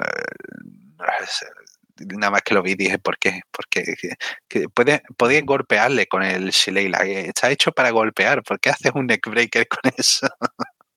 es como tener, tener un cuchillo y pegarle a alguien con el mango, ¿no? Porque, quiero decir, le vas a hacer daño. No te digo que yo que no, pero el arma no lo está usando bien. Y sí, como la lucha empieza a escalar y se convierte en una en, en algo dinámico en el que nadie sobra y en el que todo el mundo está aportando continuamente algo, ¿no? En el que eh, sale, sale alguien fuera del ring y Moxley vuela directo en, tope suicida para, golpear. Es todo, todo bien, todo bien hilado, todo bien encajado, y luego ya como Moxley empieza a introducir ya la, silla. Eh, hay un spot que siempre funciona en Estados Unidos, ¿no? que es cuando Moxley pone las dos sillas, cuando alguien pone las dos sillas abiertas, y luego le da la vuelta y dice, ah, no, las voy a poner juntas para hacer filo, para tirar a alguien sobre el filo de ambas sillas, ¿no? Aquí lo hace Moxley, pero como entre la lucha dinámica el público es diferente, pues nadie lo vende. y queda un poco frío eso, es como, es como sacar una broma y no se ríe nadie. Y bueno, ahí estaba Moxley, el pobre, poniendo sus sillas que luego se come. Y el momento War que a la gente no le gustó, al menos la recepción de más occidental de gente y algunos comentarios que leí en japonés no, no les gustó demasiado la intervención de los War pero a mí me parece eh, bien, ¿no? al final Moxley usa sus armas, ¿no? Usa su, su silla y Finley también, porque no va a usar sus armas, sus compañeros. Y tengo ganas de ver, eh, sobre todo ahora, ¿no? Con, eh, hay gente de los War que tienen mucho talento, Gabe Kidd y Alex Coughlin me parece que son fantásticos y tengo ganas de ver ahora ese choque Moxley contra Kidd, ¿no? Tiene un momento de careo. Y sí, tremendo el, el, eh, ese, ese momento en el que Osprey salta y rompe solamente, se rompe Coughlin y Coughlin se queda ahí colgado. Es fantástico, es una, es una imagen. Sin duda alguna es un meme y bueno, Coughlin ha empezado a publicar memes de eso. Eh, él mismo ha publicado sus memes en, en sus cuentas de redes sociales.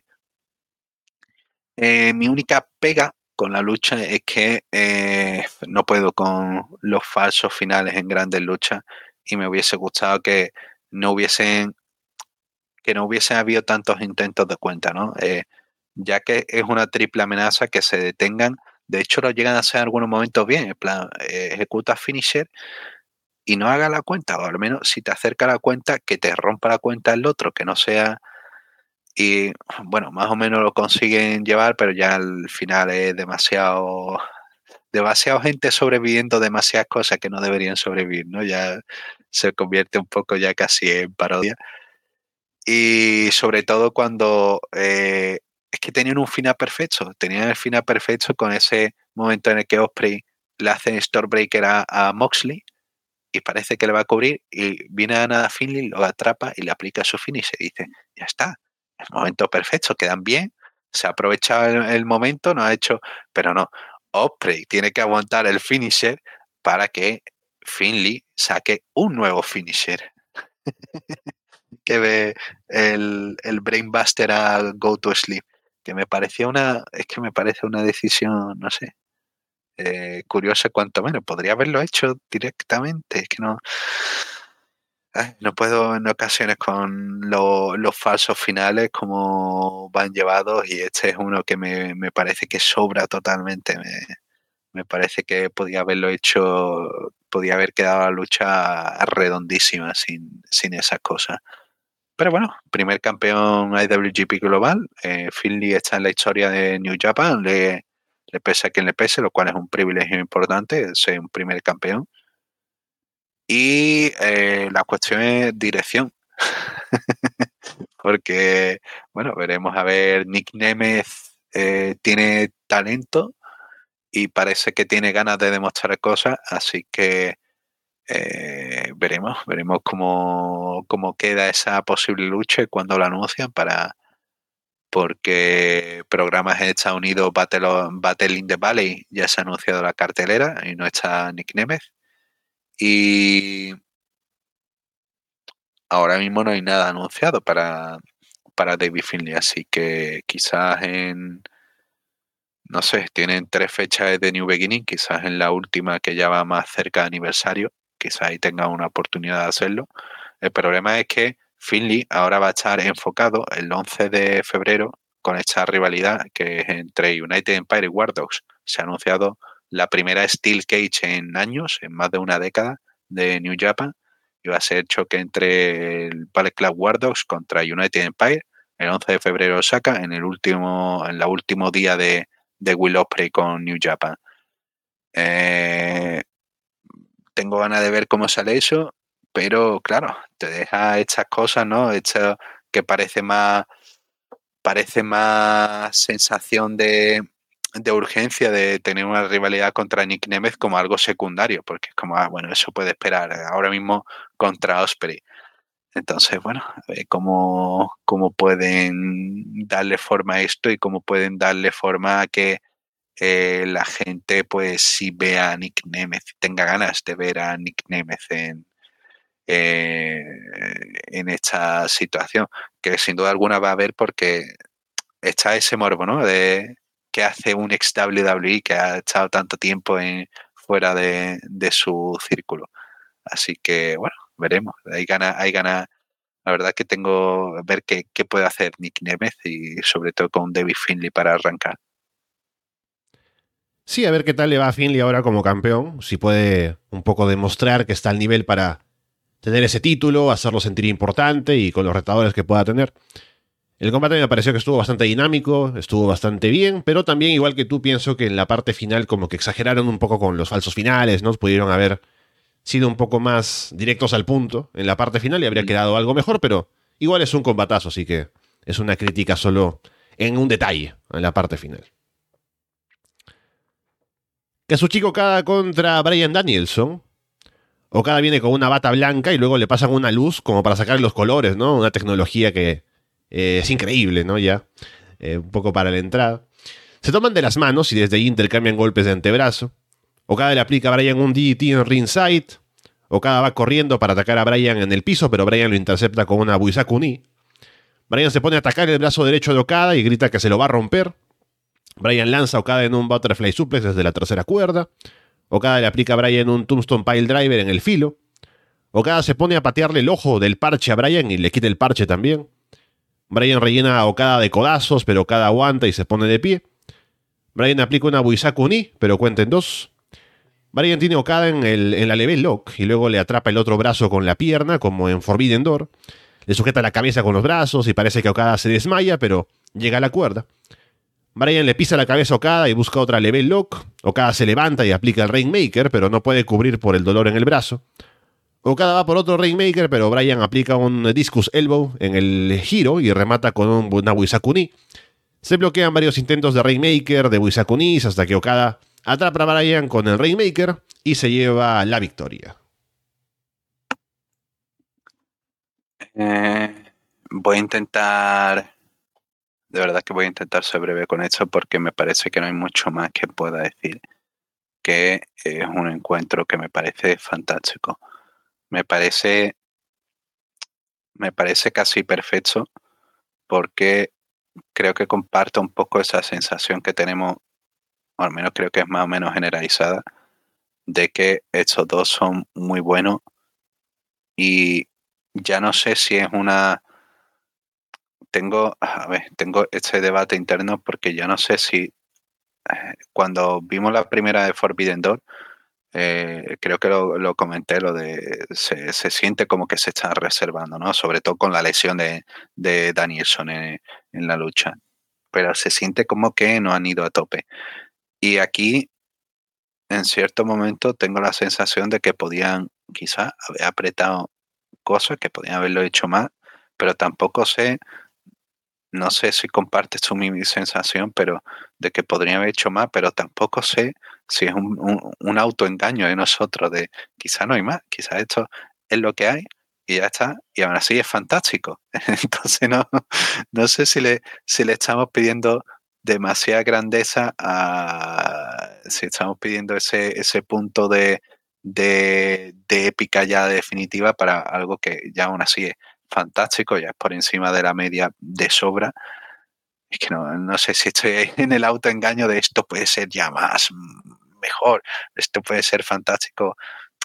Esto es lo que hay, es fantástico y está bien el, verlo. Estoy en, ese punto, no sé si lo comparto, si me, si me entiende. Sí, sí, porque yo también termino de ver el combate y digo, fue un gran combate, pero siento como que todavía faltaba algo más, ¿no? Porque dura 23 minutos, que es la duración de un combate normal, bueno, de buen tiempo en un Wrestle Kingdom, ¿no? Pero siento como que sí, sí podrían haber tenido como 10 minutos más, ¿no? No sé, una cosa así.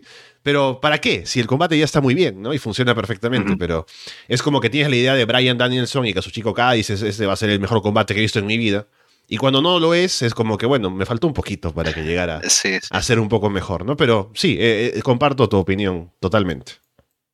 Sí, sí, y es un, es que un encuentro que es muy, muy, muy bonito de ver y que normalmente no recomiendo que se estudien los grandes clásicos y luchas. Pero esta es una que creo que se, o al menos para la gente así de primera, ¿no? De, para los luchadores, mi recomendación para luchadores y eso. Pero esta es una que también para, tanto para luchadores como para gente que quiera aprender más sobre wrestling, creo que esta es una que se puede estudiar bastante, sobre todo por la ejecución, los detalles de Danielson y bueno, las cosas que podría haber pulido quizás más Okada con, con cómo vender, que aún así vende fantástico y esta es la manera de vender, ¿no? Y es una...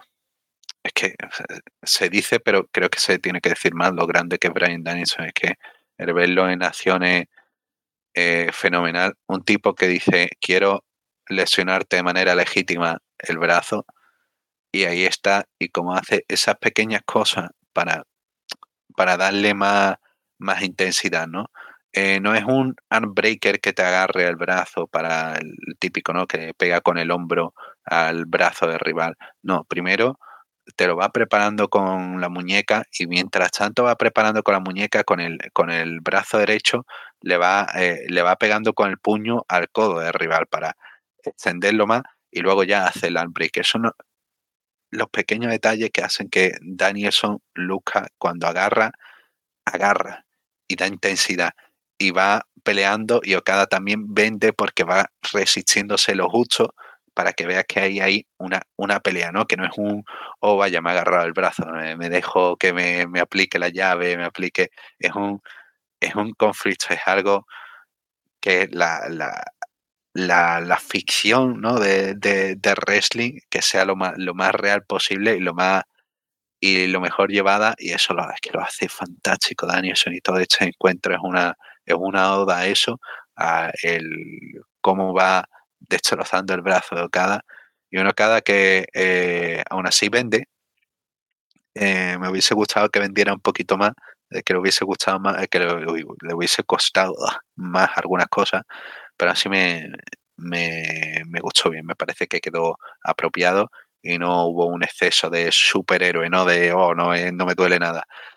Em, y también me gustó el Okada, el imbécil, ¿no? Ese Okada pegándole al ojo, ese Okada ahí tan, tan, tan enfadado con, con Danielson y, y un Okada que empieza, ¿no? Que empieza con toda la confianza del mundo, que empieza, eh, cuando empiezan con los primeros intercambios a agarrarse, o cada baja los brazos y empieza a poner la cara, como, no, sí, pégame, ¿quieres destrozarme la cara? Aquí la tiene. Y como ya a los 15 minutos ya estaba cada, por favor, que acabe ya esto.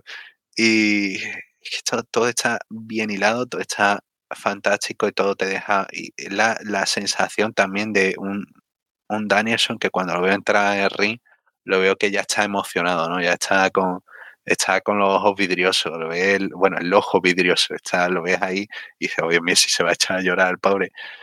Y es un, es un encuentro, sin duda alguna, es un encuentro que tiene muchos detalles muy bonitos.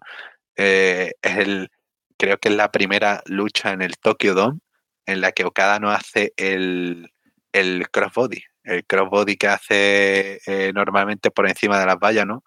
Eh, aquí lo intenta hacer, pero Danielson lo para con Busai con y fuera de que ahí es cuando ya recupera el control Danielson. Son, son los, detalles que le van sumando al encuentro y cómo, eh, Dios mío, cómo lo venden fantástico. Y el final, el final me gusta mucho porque eh, Okada tiene que levantar a, bueno, eh, no aplica el Emerald Flosion con el brazo malo, que bueno, más o menos lo deja caer, ¿no? todo lo protegido que puede, pero no hay un, un esfuerzo del brazo. Pero cuando tiene que aplicar el Rainmaker final, antes de hacer el Rainmaker, lo lanza con Fireman, con Fireman Carry, porque no puede agarrarlo ya con el brazo derecho y prefiere reservarse la fuerza del brazo para poder aplicar el Rainmaker. Es algo que no te cuenta, que no te tienen que gritar, que no te tienen que, para que tú lo entiendas, y que es algo que entiendes porque lo has desarrollado así, lo has desarrollado de una manera física y lo entiendes. Le duele el brazo, no puede levantar a Danielson con el brazo, entonces lo va a levantar con el a, hombro, a peso como puede, y ahí aplica el Fireman Carry y luego el Rainmaker. Es una secuencia tan, tan genial para, para reservarse fuerza para finisher que es como, por favor, que alguien vea esto, lo estudie y sepan cómo plantear un encuentro y la muestra de respeto mutuo al final ya te, a mí me rompió ya por dentro, ¿no? Ese Danielson ya, ya ahí eh, emocionado. Y un último gestito, un último gestito, que Danielson le ofrece la mano y le ofrece la mano derecha a Okada y Okada le, dice, no, que, que, tengo el brazo derecho, que me lo han destrozado. y le responde así como enfadado. Y luego ya cambia de mano Danielson para, no, venga, con tu brazo bueno. y el gestito de, el último gestito de Danielson, Danielson siendo ese, ese pequeño diablo, ¿no? Ese, ese pequeño mamoncete que me gustó mucho. Y que, nada, eh, me parece un encuentro redondo y aún así tengo la sensación de que podría haber sido mejor. Así de, ya, eh, y eso, no sé si será mi, mi propia imagen intentando imponérselo o que ya es que no, no, no hay más. Esto es todo lo que hay y aún así es genial y estoy contento con el resultado. Sí, también yo creo que fue un gran combate. Estábamos esperando que pasara desde que terminó Forbidden Door y aquí lo tuvimos, así que fue una gran presentación de los dos. Y también en, el último año en activo, al, el tiempo completo de Brian Danielson, me parece que está haciendo un cierre bastante fuerte, ¿no? Por todo lo alto. Aunque ha dicho él que va a estar, seguir luchando y seguramente tendrá oportunidades de estar en Wrestle Kingdom si se presentan las posibilidades o tal vez no. Entonces, si es la única presentación de, Brian Danielson en un Wrestle Kingdom así como fue en esta ocasión, pues creo que nos podemos dar por servidos. Bien, usemos los últimos 10 minutos que nos quedan, porque tengo que ir a desayunar, para hablar del main event. IWGP título mundial peso pesado, Sanada contra Tetsuya Naito. El público está con Naito, Naito lleva Sanada a las cuerdas y le escupe en la cara. Sanada en un momento le abre las cuerdas a Naito para que vuelva al ring y Naito entra por abajo. Naito lanza Sanada en un hip toss y hace que caiga de cabeza sobre su rodilla. Desde ahí se pone a atacar el cuello. Sanada encaja el Skull End, pero Naito llega a la cuerda. Naito deja sentado a Sanada en el filo del ring y Naito se impulsa de adentro hacia afuera para una patada como suele hacer en la esquina pero también ahí cae duramente en el piso. Naito aplica un neckbreaker en ringside con Sanada colgando en la barricada. Sanada en el ring aplica una Poison Rana, un Shining Wizard, va por el Moonsault, pero Naito bloquea con las rodillas. Naito aplica Esperanza desde la esquina y remata con Destino. Va por otro, pero Sanada lo detiene y le aplica un TKO. Sanada aplica un Moonsault a la espalda, otro de frente, pero cuenta en dos. Luego se quedan trabados a la mitad de un destino, como que tienen que pensar cómo volver a la posición. Naito llega a aplicar el destino, luego va por otro, pero no queda bien. Naito ah, o Sanada atrapa a Naito en un uh, Deadfall. Sanada aplica un destino, va por otra Deadfall, pero Naito bloquea. Naito aplica luego un uh, Deadfall también. Termina aplicando Naito otro destino y se lleva la victoria. Luego Naito va a hacer la promo de cierre, pero Evil y Dick Togo aparecen para atacarlo. Evil dice que no lo va a dejar tener su momento. Si está, tan en contra del título IWGP peso pesado, él se lo puede llevar. Pero Sanada vuelve al ring para ayudar a Naito. Sacan a Evil y Togo del ring. Naito luego hace la promo. Le agradece a Sanada y Sanada se va llorando. Ah, ¿Qué comentas sobre este encuentro? Eh, eh, similar a los otros encuentros en cuanto a te cuenta historia igualado, pero es un igualado diferente. No son igualados por ser eh, cada uno estilo eh, de gente con un choque, ¿no? De, son igualados porque son bastante iguales. También este es el main event que sentía más frío de, de Wrestle en mucho tiempo porque desde octubre hasta ahora había habido, bueno, hasta finales de diciembre ha habido construcción cero, sino nula, eh, había habido nada para caldear esto. Y aún así estaban vendiendo bien, estaban vendiendo fantástico Reset Kingdom porque la gente quería ver a Naito ganar el título y había mm, también esa nada generado bastante fan, pero sobre todo la gente quería ver a Naito, un Naito que ha tenido un 2023 fantástico, un 2023 en el que ha sido eh, la persona que ha retirado a Keiji Muto en uno de sus dos últimos encuentros, si consideramos lo de el, extra de Muto contra Chono como otro encuentro. Y ha sido también el año en el que ha ganado el G1 Climax. Ha sido un año en el que Naito ha podido lucirse a pesar de todo. En el que ha tenido que verse operado. Eh, una de las últimas operaciones que puede realizarse en el ojo derecho que tiene mal. Y eh, básicamente eh, esto es la, la, culminación de la historia de Naito en el Tokyo Dome de la victoria que no pudo tener en Wrestle Kingdom 12, la victoria que eh, eh, tuvo en Wrestle Kingdom 14, pero que no tuvo el cierre por ese ataque de Kenta en eh, el final del show. Y este es el, el final que merecía Naito, todo el público del Tokyo Dome estaba con él. Y esos son dos luchadores muy ligados. Naito trayendo a Sanada con refuerzo a lo ingobernable Japón. Y Sanada, a pesar de ser su propio luchador en Just Fight Guys, a pesar de arrancar como luchador individual tras derrotar a Naito en la New Japan Cup el año pasado, sigue con esos hechos, igual que Naito, sigue haciendo movimientos de Naito, eh, sigue cerrando el show, que es un hecho eh, de Babyface, pero también muy inspirado en el cierre de Naito. Y también luego ya estaba esta historia de por fuera que Naito recordó que su abuelo falleció en 2021. Su abuelo no era fan del Pro Wrestling, pero era fan de Naito. Y su abuelo acabó enfadado cuando en Reset Kingdom 14 Kenta atacó y no pudo hacer el cierre. Y Naito comentó, no, yo quiero, quiero cerrar eh, para hacerle también un homenaje al abuelo. Entonces también estaba esa parte, ¿no? De, ya era como Sanada, por favor, Sanada, pierde. y también marcados por Muto. El, atuendo de Sanada era muy de como el atuendo naranja original de Muto, me recordó mucho. Y eso, un encuentro que se basó en ser igualado a pesar de las diferencias, eh, un Naito centrado desde el principio en atacar la nuca y un Sanada que fue poquito a poco más a, a también atacar la nuca, pero más a la zona de espalda completa, intentando ahí debilitar como podía, con mucho con muchos momentos, con muchas estrategias que ambos han usado similares en el pasado. Y un encuentro que me parece bien planteado, que tiene un buen ritmo, el que el, ritmo es el ritmo de, de, Big Match de New Japan, pero bien llevado, el que los 15 primeros minutos se me, se me fueron en un momento y a partir de ahí empieza a subir la intensidad, la gente, todo eh, vale como 20.000 veces más.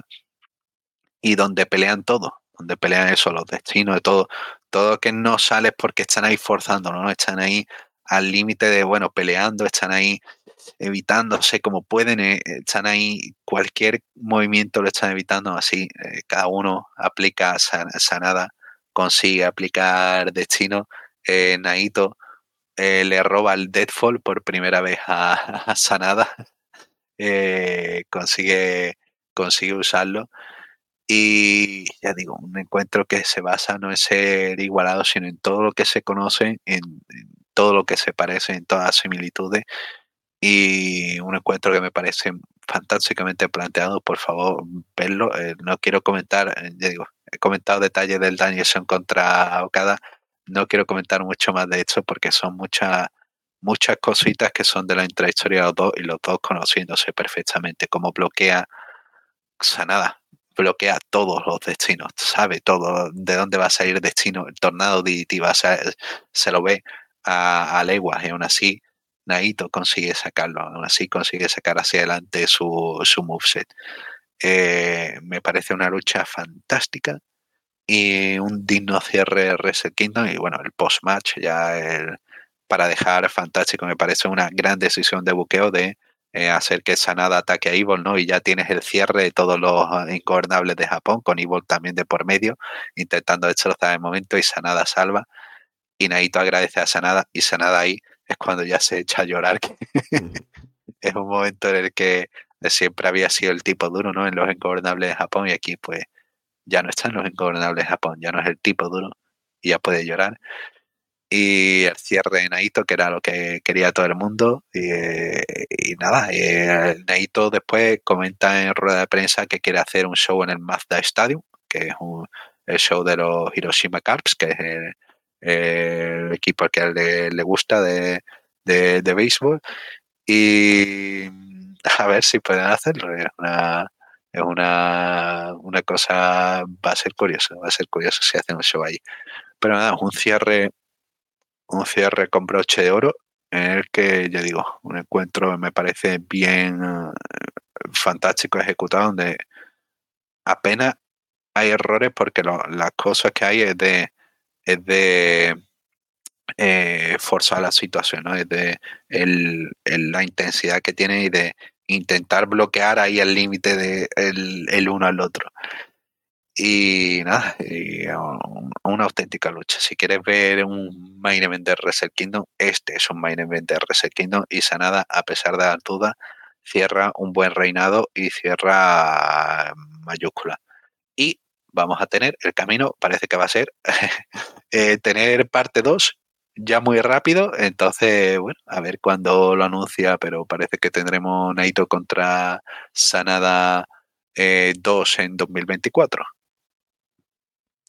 Ajá, sí, fue un combate que tuvo un par de cositas que iba mencionando también, pero que al final termina siendo un combate bastante redondo, por la historia que se cuenta en medio, el público también bastante metido, precisamente por saber el pasado de los dos y lo importante que es el encuentro y sobre todo ver a Naito ganando al final el título.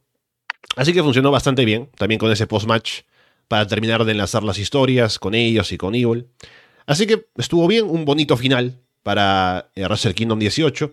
Así como bonito también es el final de este programa aquí en Arras de Lona, comentando precisamente el show en el Tokyo Dome. Y a ver si este año, 2024, estoy un poco más atento a ver shows de New Japan y así podemos estar más frecuentemente aquí conversando contigo, Gin, acerca de los eventos y las cosas que pasan.